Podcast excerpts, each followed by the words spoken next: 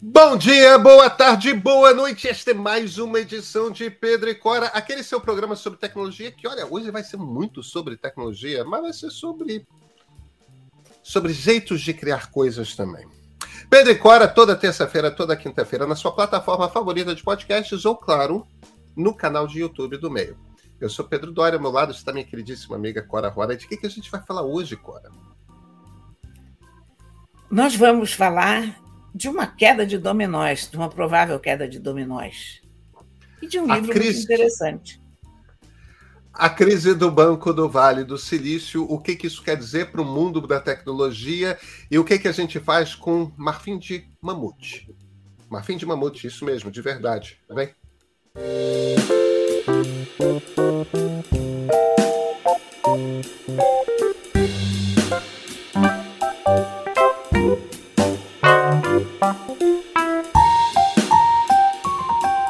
Cora Ronan, uma corrida aos bancos daquelas do This is a Wonderful Life, né, do Frank Capra, aquela é. coisa clássica, tipo, quero meu dinheiro, quero meu dinheiro, só que dessa vez sem, sem James Stewart para convencer as pessoas de que o banqueiro é legal, é boa gente, ele também é dos nossos, não tira o seu dinheiro não, porque todo mundo tirar dinheiro, o banco quebra.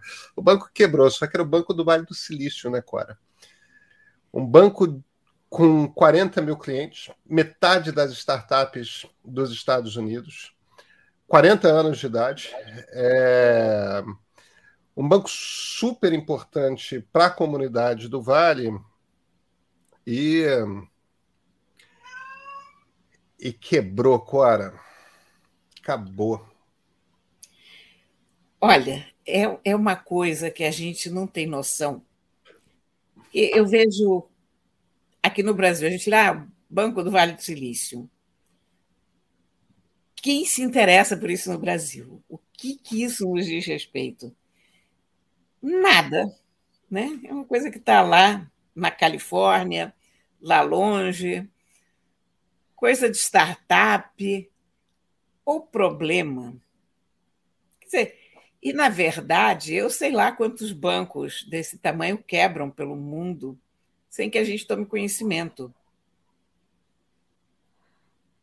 Qual é o sistema bancário da China? Não tenho a menor ideia. Também, ok, eu não entendo de sistema bancário, mas a questão com esse banco em particular é que esse banco lida com a indústria que atinge a todos nós. É a capilaridade dessa história. É, eu, eu acho, Cora, que. Diga. Todos nós dependemos do Vale do Silício, quer a gente queira, quer não. Então você vai alugar tua bicicleta ali na esquina com teu telefone e de repente você talvez não consiga porque tem, sei lá, o componente financeiro daquele troço seja feito por uma empresa que se ferrou com, aquele, com esse banco. É, aliás, teve algumas empresas de pagamentos de serviços de tecnologia, tipo, você nem sabe que empresa existe porque ela é uma intermediária, né? Exatamente, é... exatamente. Ela simplesmente pega o dinheiro do seu cartão de crédito e faz com que chegue ao lugar de onde você está comprando alguma coisa. Ou então é uma empresa que faz intermediação de pagamento de salário. Isso afetou mais é, Califórnia e, e arredores. Mas teve algumas empresas dessas que, que rodaram, se ferraram, em grande parte por conta de, da, do banco ter ficado inoperável de repente. Quer dizer, você nem sabe que você está usando o serviço da empresa e, no entanto, é o seu salário lá que, que não, não vai pingar porque porque quem faz a intermediação é uma empresa que recebe da sua empresa o, os fundos todo mês através do Banco do Vale do Silício. Eu acho que não custa a gente dar uma explicada no que, que aconteceu, porque não é complicado o que aconteceu. Um, um, banco não guarda o seu dinheiro num cofre grande. Não é assim, você chega lá com o seu rico dinheirinho e vai pingando e Não é guarda. a piscina do tio Patinhas, né? Não é a piscina do tio Patinhas, não é a caixa forte do tio Patinhas. O banco pega aquele dinheiro que a gente dá para ele e faz investimentos, empresta para outras pessoas, compra coisas. E, e, e, a razão disso ele é que ele diversifica, ele mantém dessa forma o dinheiro seguro e faz crescer, assim que um banco lucra. Agora, ele tem que ter algum dinheiro líquido que ele possa botar na mão das pessoas todo dia para as movimentações naturais dele. Um dos investimentos do Banco do Vale do Silício era em títulos do Tesouro Americano. Acho que deve ser o papel mais seguro do mundo, o título do Tesouro Americano. Porque você não vai partir do princípio de que a economia americana vai quebrar. Só que durante a pandemia. Não, se a, se a, se a economia americana quebrar, a gente vai ter foi... preocupações maiores. Exatamente. Aí todo mundo quebrou. Pois é. Só que durante de 2008 para cá, o, o, Banco Central americano mantou, manteve os juros da economia americana a quase zero e durante a pandemia foram a zero. O Vitor, meu sócio, gosta de lembrar que em juro real chegou a juro negativo, quase como se o banco tivesse é, é... quase que você estivesse pagando para o governo americano para comprar o título dele. É, porque se você soma com, com inflação, juro a zero, o juro, na verdade, é negativo. Né? É... Mas o ponto aqui é o seguinte: se você comprou esses títulos do Tesouro Americano a juro zero, ou o juro muito baixo, e você quiser vender no. sei lá, no dia que, ele, que o título vence, tudo bem, você pagou um dólar, o Tesouro Americano vai te dar um dólar de volta juro zero, você não vai ganhar nada, mas você vai.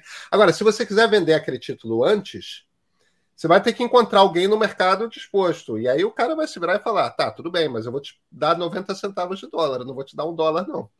Porque aí eu faço lucro quando o Banco Central, quando o Tesouro for comprar de novo. E esses juros, esses títulos é, de juro muito baixo, depois, porque depois da pandemia, o Banco Central americano começou a puxar muito rápido e muito forte para cima os juros. Então, o, o, resultado é que esses títulos antigos que foram vendidos com juro muito baixo, juro zero, eles ficaram meio que mico preto. Você tem que esperar ele vencer. Quem compra esse título hoje paga um deságio muito grande. É, é, tá, tudo bem, mas eu vou te dar um baita de um desconto. Eu te dou um dinheiro e eu pego esse seu título, mas eu te dou um baita de um desconto. Aí o que, que aconteceu? O Banco do Vale do Silício começou a ficar preocupado com o volume de dinheiro vivo que tinha. Então eles anunciaram na quarta-feira passada: olha, a gente está vendendo alguns títulos do Tesouro. Algumas pessoas no próprio Vale olharam para aquilo, opa, eles estão vendendo o título tomando um prejuízo grande, esse banco está com problema. Aí um começou a falar para o outro. Só que é uma comunidade muito pequena de pessoas. Saca o seu dinheiro, saca o seu dinheiro, saca o seu dinheiro. Entre quinta e início de sexta, tanta gente sacou o seu dinheiro que o banco aí sim ficou insolvente, não tinha mais dinheiro para pagar. Essa é e... a self-fulfilling prophecy mais é, corrida ao banco, corrida ao banco. Se todo mundo. É, é, é, o, é, o, dilema do prisioneiro. Entendeu? Quem que vai denunciar primeiro? Tem os dois caras ali, você não sabe o que, que um está falando para o outro. Ó, se, se eu não denunciar você e você não me denunciar, nós dois ficamos soltos. Se você me denunciar e eu não te denunciar, eu vou em cana e você fica solto. Se um denunciar o outro, nós dois vamos em cana. É, é a mesma coisa. É, é, que é a teoria dos jogos pura e simples. No fim das contas, é quem vai ficar com o mico preto. É. Entendeu? Quem que vai. Você segura a onda. Não, eu não vou denunciar, porque aí ele não vai me denunciar e nós dois vamos ficar soltos. Mas se der medo no outro cara, como é que você sabe o que, que o outro cara está falando pro policial?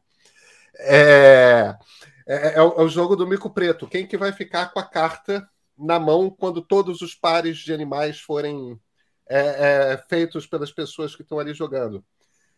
É, quem sacar seu dinheiro por último não vai ter dinheiro para sacar porque o banco quebrou. Então, quem sacar primeiro tem o prêmio de conseguir o seu dinheiro.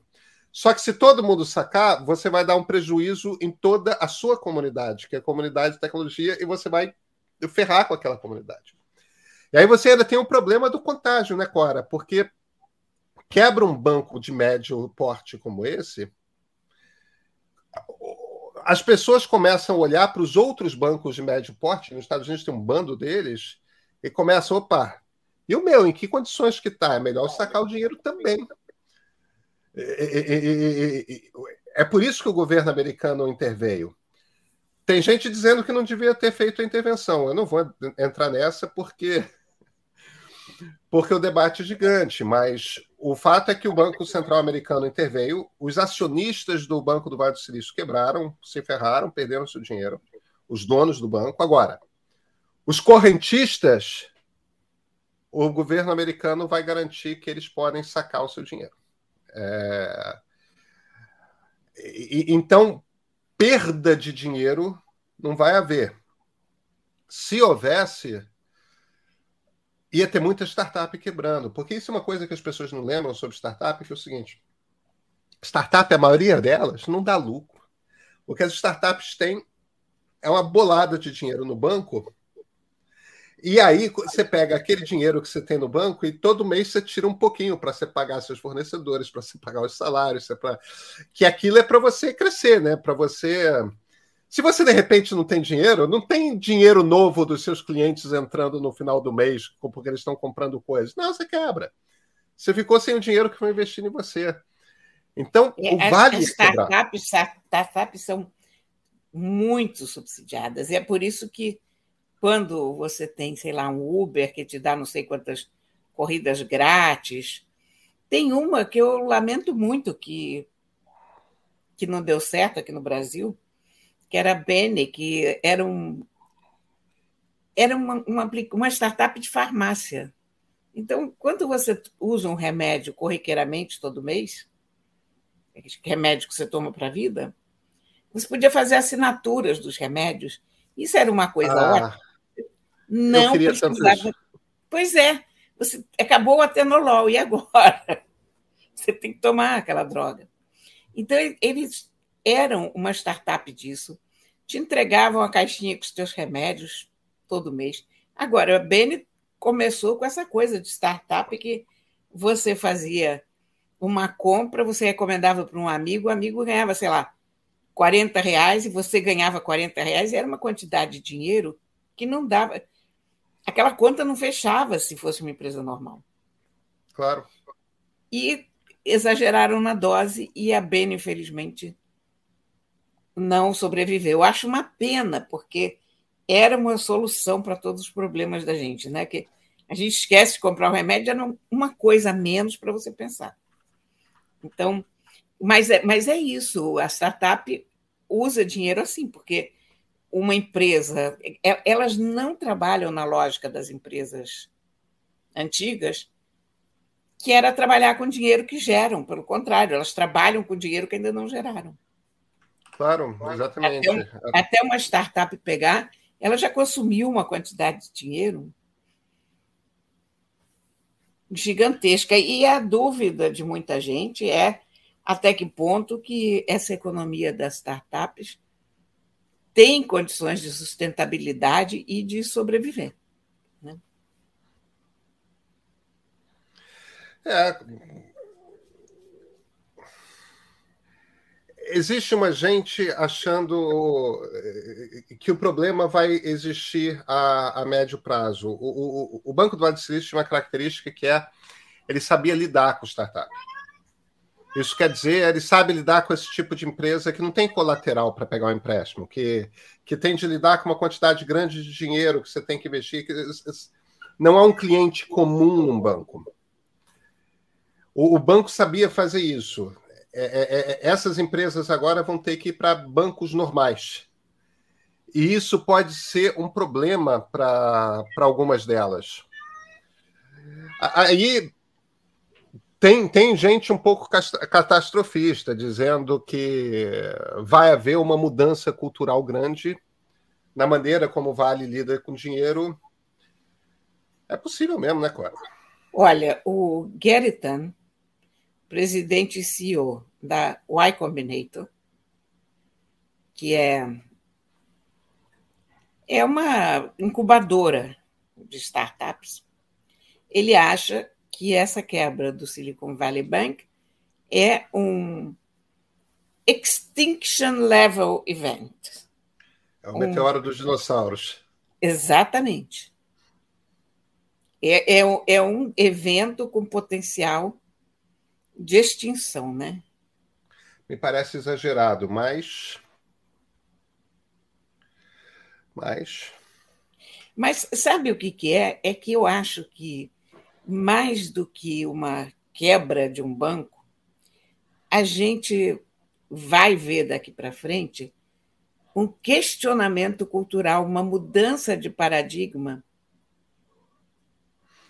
na cultura startup. Olha, o Gary Tan acha que isso vai jogar a cultura da startup, vai ser um retrocesso de pelo menos 10 anos, se não mais. O que eu acho é que é uma parada para se repensar essa cultura, porque a cultura das startups, ela, ela desenvolveu coisas maravilhosas, ela criou coisas incríveis, é um celeiro de, de novidades. Mas é um celeiro de desperdício também.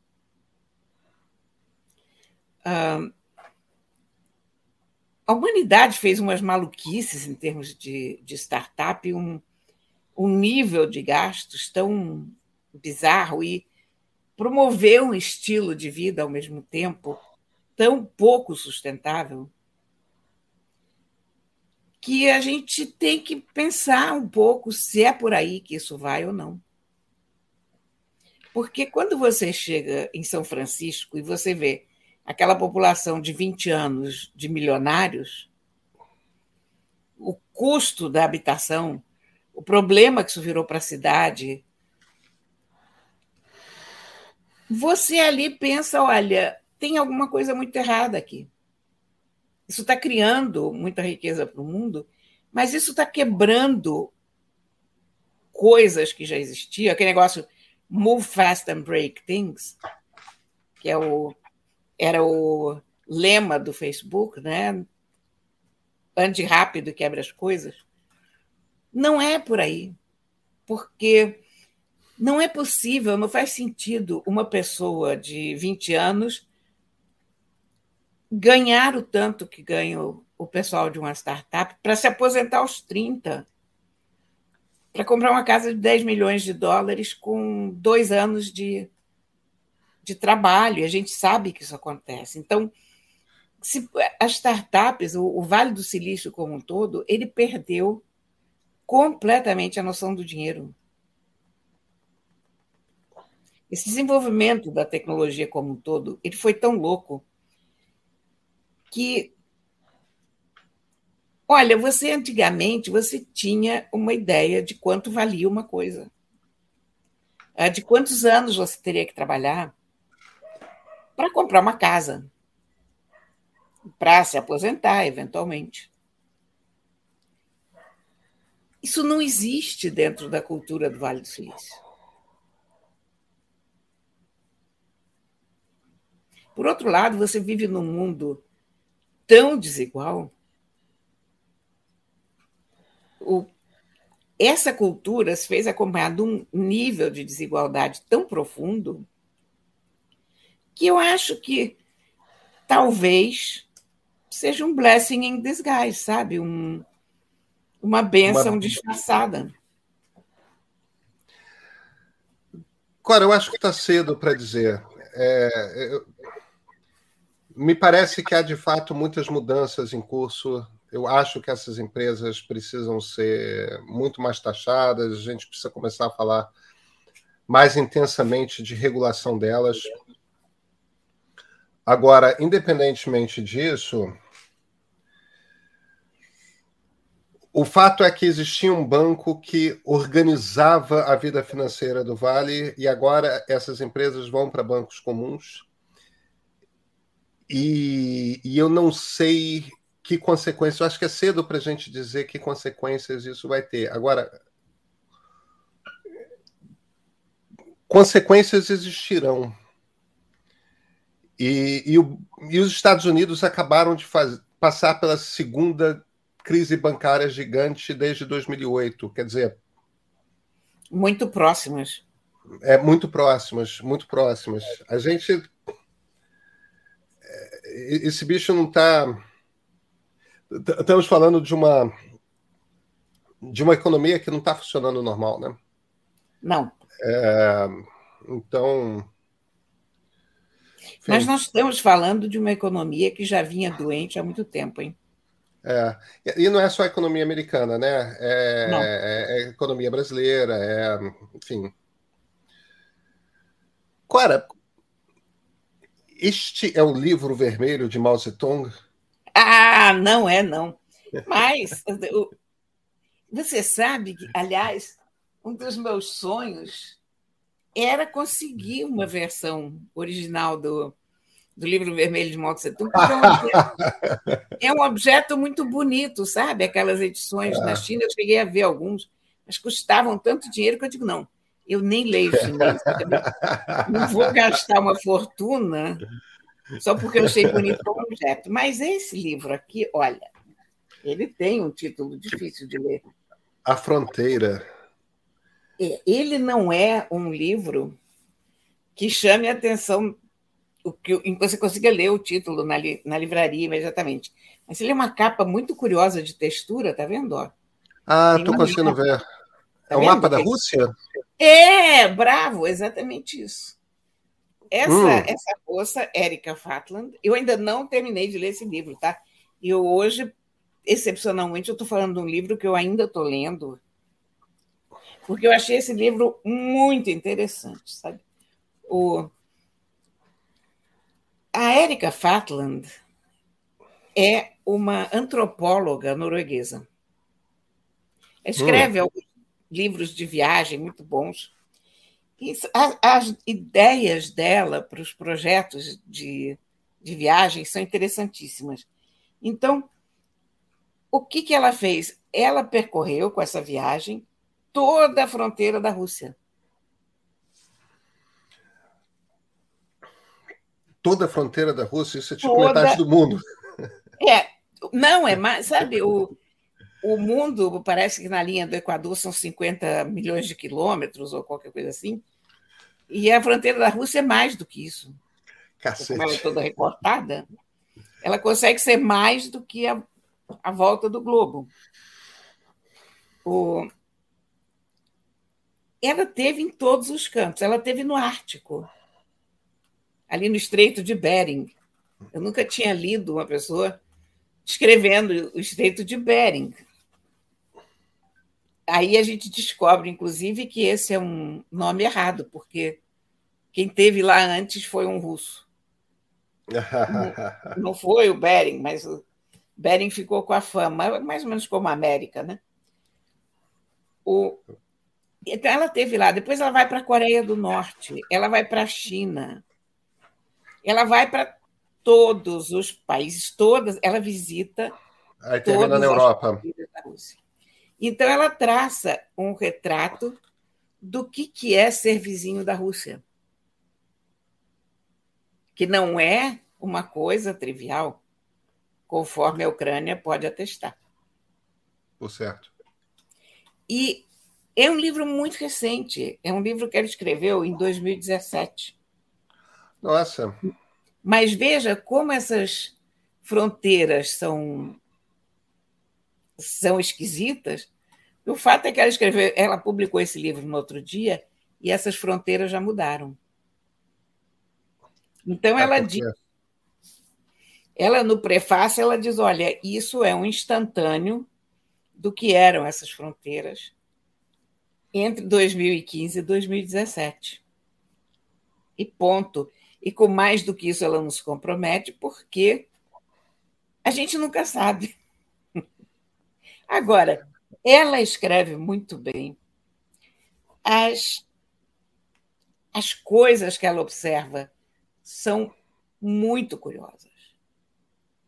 Ela, ela tem uma curiosidade vasta em relação ao que ela está vendo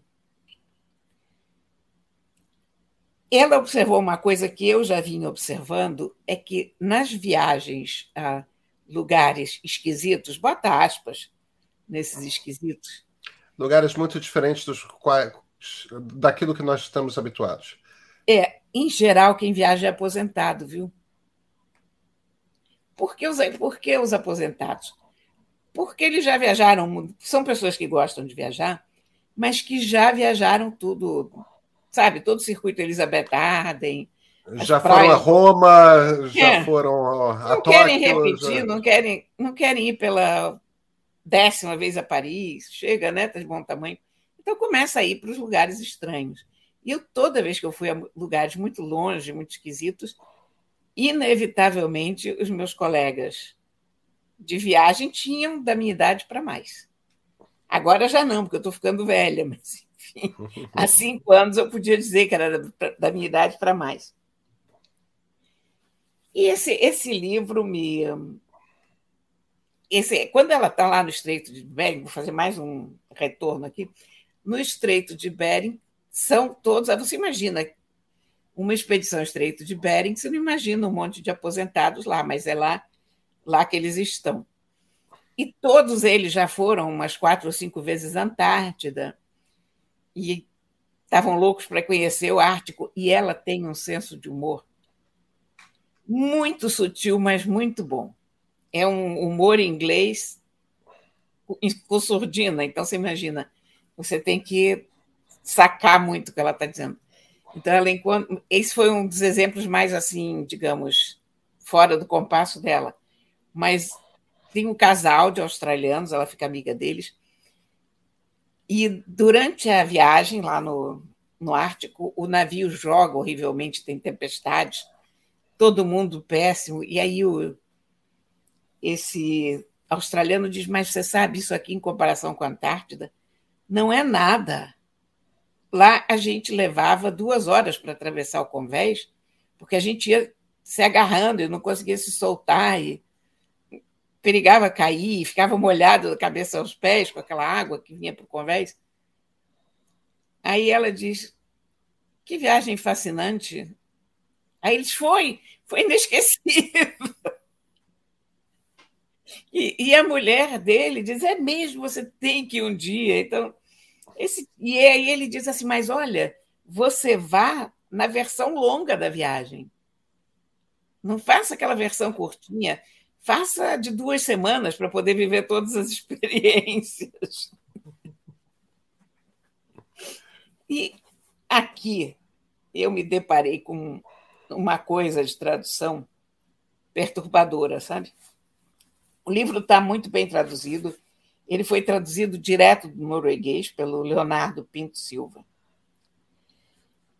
Mas é bastante aflitivo você não ter acesso ao original, à língua em que ele foi escrito originalmente. Porque eu comecei a ler, ele, ele foi escrito em norueguês.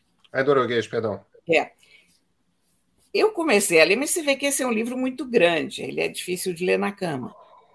Então eu digo, quer saber o que? Eu vou baixar uma versão Kindle dele, e tinha uma versão em inglês, e eu prefiro baixar uma versão em outra língua para comparar quando você tem uma tradução feita uhum. de uma uhum. terceira língua, né?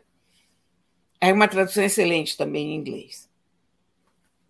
E aí, bom, aí eu preciso fazer de novo uma pausa para mudar de assunto dentro do assunto do livro. Você sabia que é uma corrida, uma febre do marfim de mamute? Sabia. Sabia? Ah, sabia. Bom, eu não sabia. É. Então, porque é, com o é. derretimento do permafrost, tá tendo todos os mamutes um.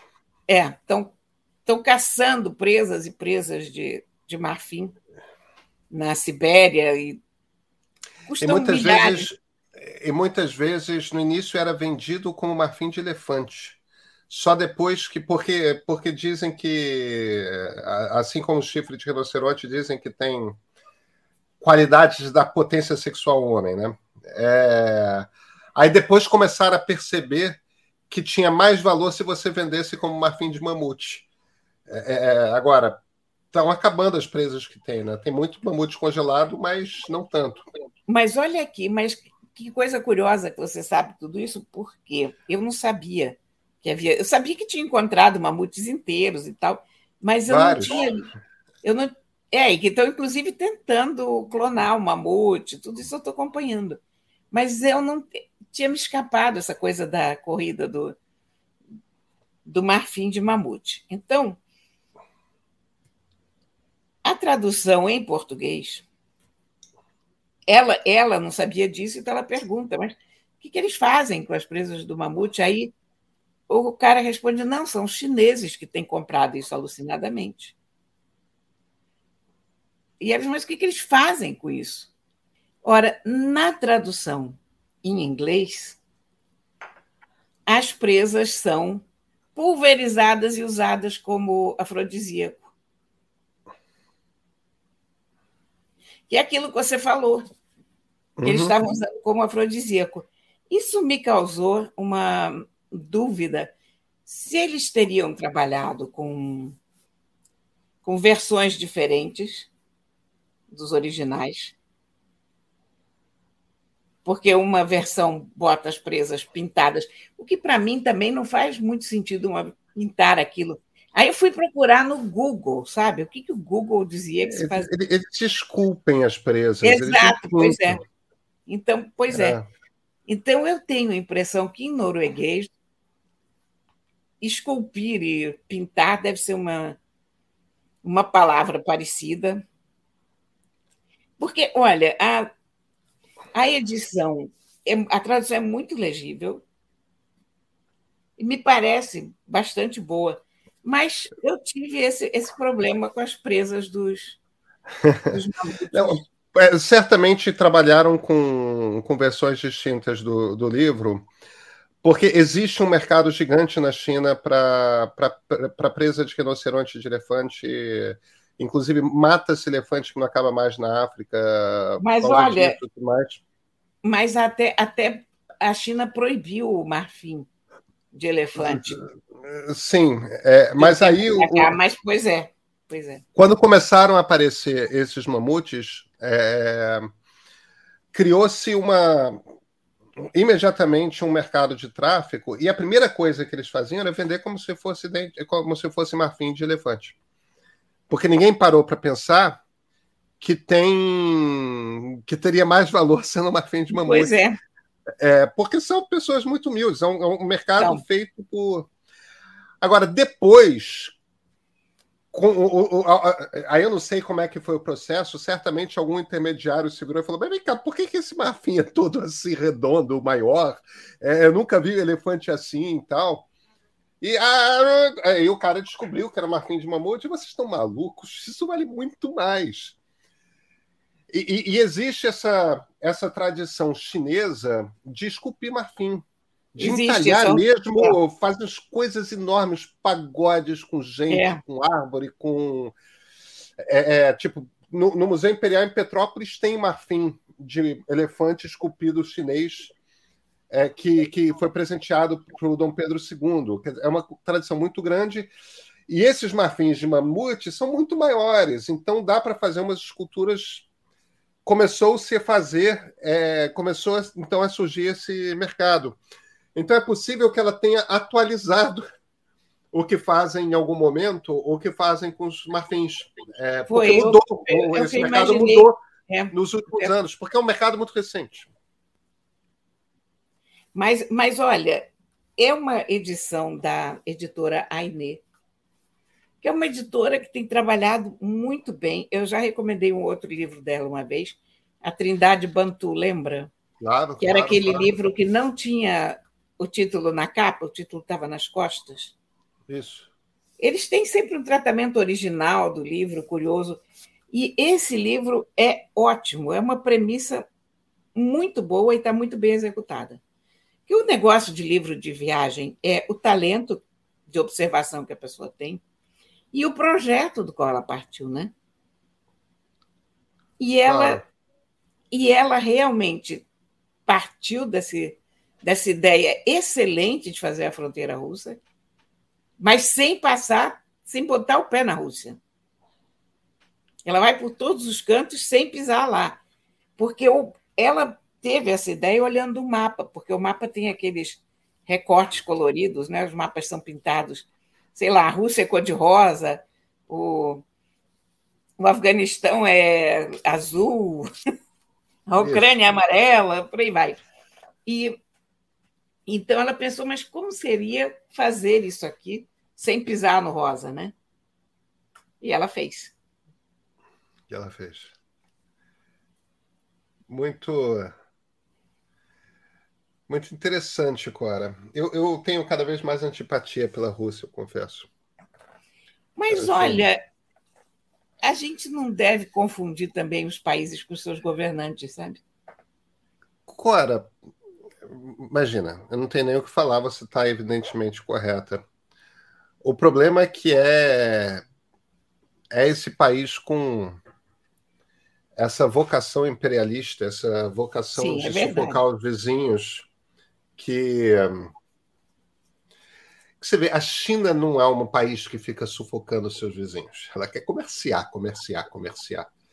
É, não estou dizendo que os chineses sejam inocentes, não os tibetanos que o digam, pelo amor de Deus. Os, é, mas é um tipo de, é, não, é um tipo diferente de. A, a Rússia tem uma coisa de.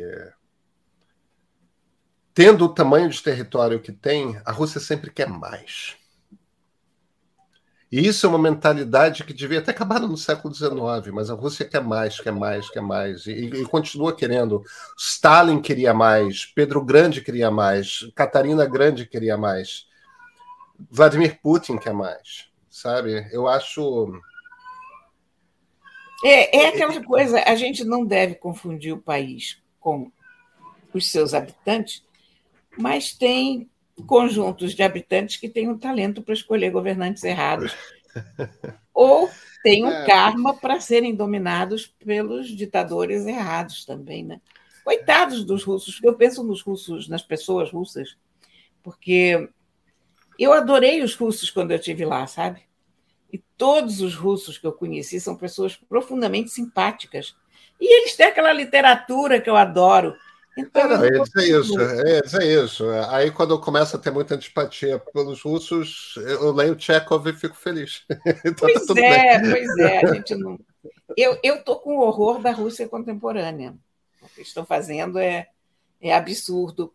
Eu tenho horror dos governos russos no atacado e no varejo, porque eu vi o que aconteceu lá, inclusive. Então, e vi o que eles fizeram com a Hungria, quer dizer, a minha família tem, inclusive. Claro, você é família húngara, né? A gente, a gente tem experiência pessoal do, do que é o tratamento russo, né? Mas é um país que tem um lado romântico curioso, né? Ah, é.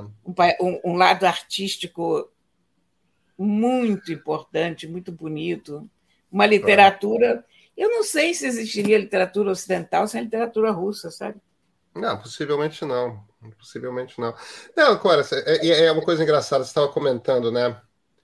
É, a, a Hungria está entre aqueles países que, que sofreram por que sofreram por estar tá pela ditadura nazista e depois sofreu pela ditadura uh, stalinista, né? Exatamente. E isso me lembra um professor que eu tive de.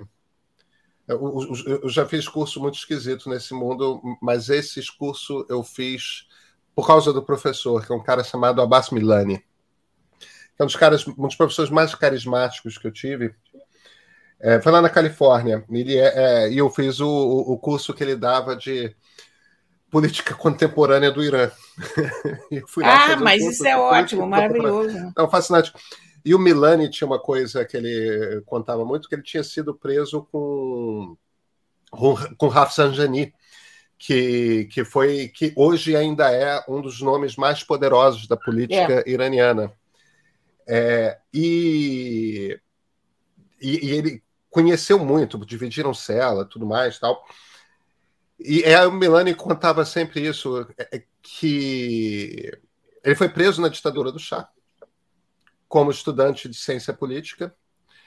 e depois foi preso na ditadura do Romeini como professor de ciência política.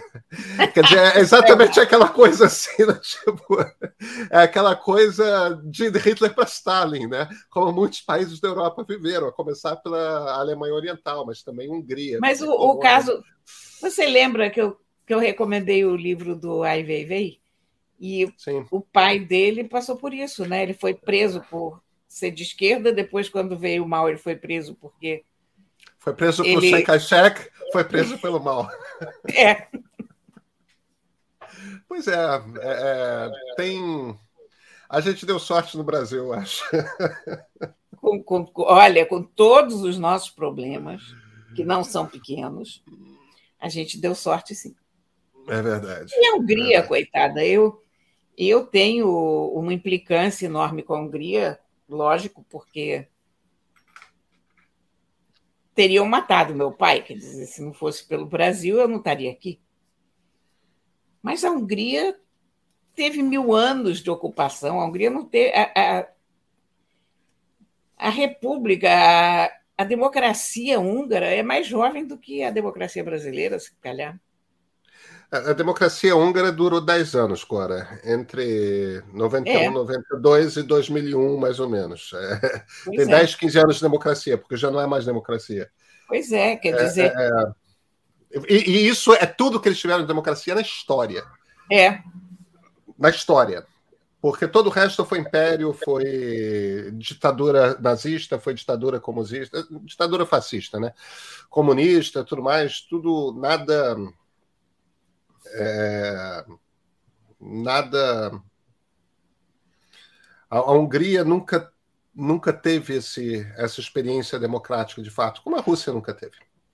É. É, é, tem esses países que têm essa característica. Minha filha fez intercâmbio na Lituânia, né? morou um ano na Lituânia. E eu ficava assim, mas Laura, para Lituânia, cara, tipo, não tinha um país menos antissemita para ir, não? Poxa que, ela, que ela é íris também, né? É, é, é, e eu, filha, foi ótimo, foi muito bem tratada, não teve, mas é, é, que nem Hungria. Na Lituânia, a história de antissemitismo é tão pesada. Você tinha um centro de conhecimento rabínico na Lituânia, que era uma das coisas mais importantes do mundo askenazita. E foi tudo dizimado entre os pogroms e o nazismo. É, é. tudo dizimado.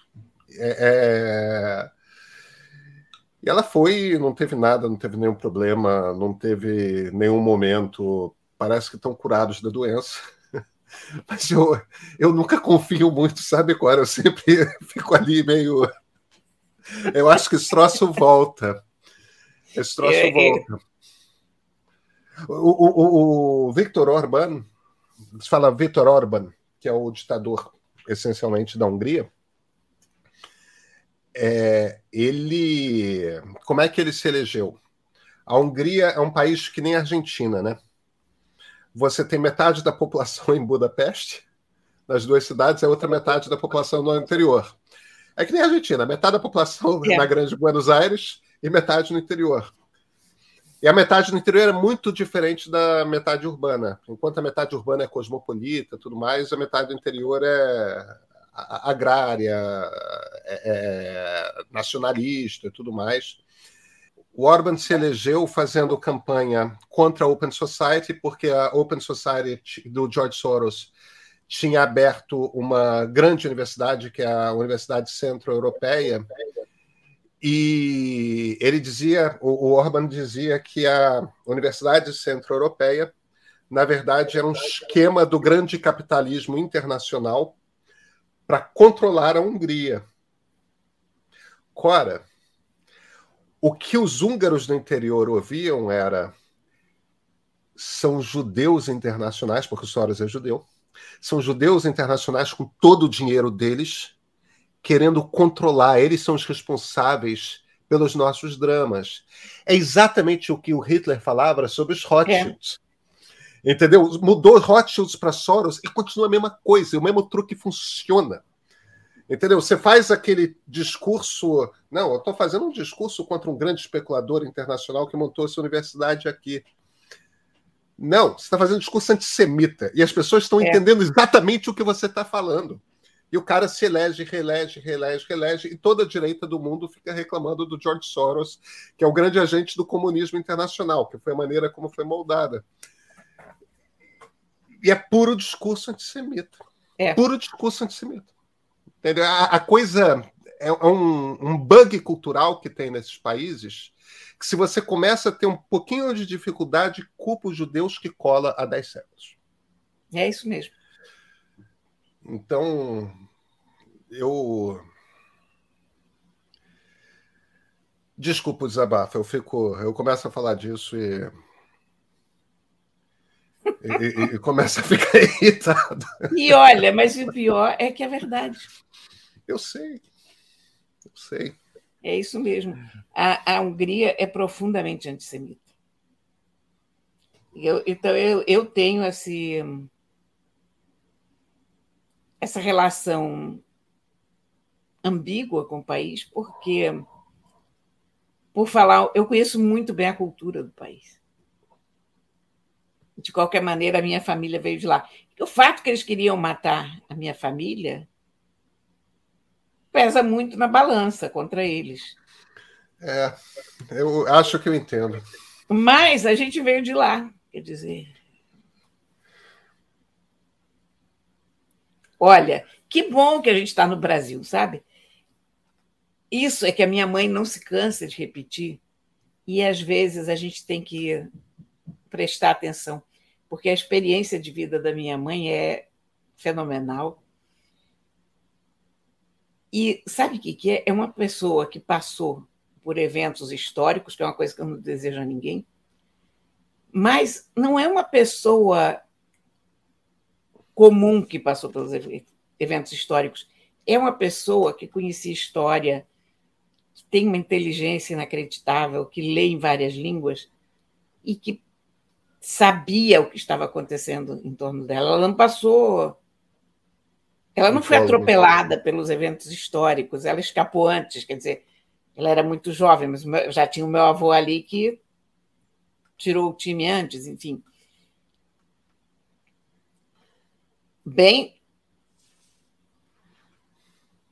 no, no último momento, mas. Então, então você percebe que, olha, o Brasil, com todos os problemas, ainda é um excelente lugar para citar. Yeah. Cora, a gente se vê na quinta-feira? Nos vemos na quinta-feira, com certeza. Então, até quinta-feira.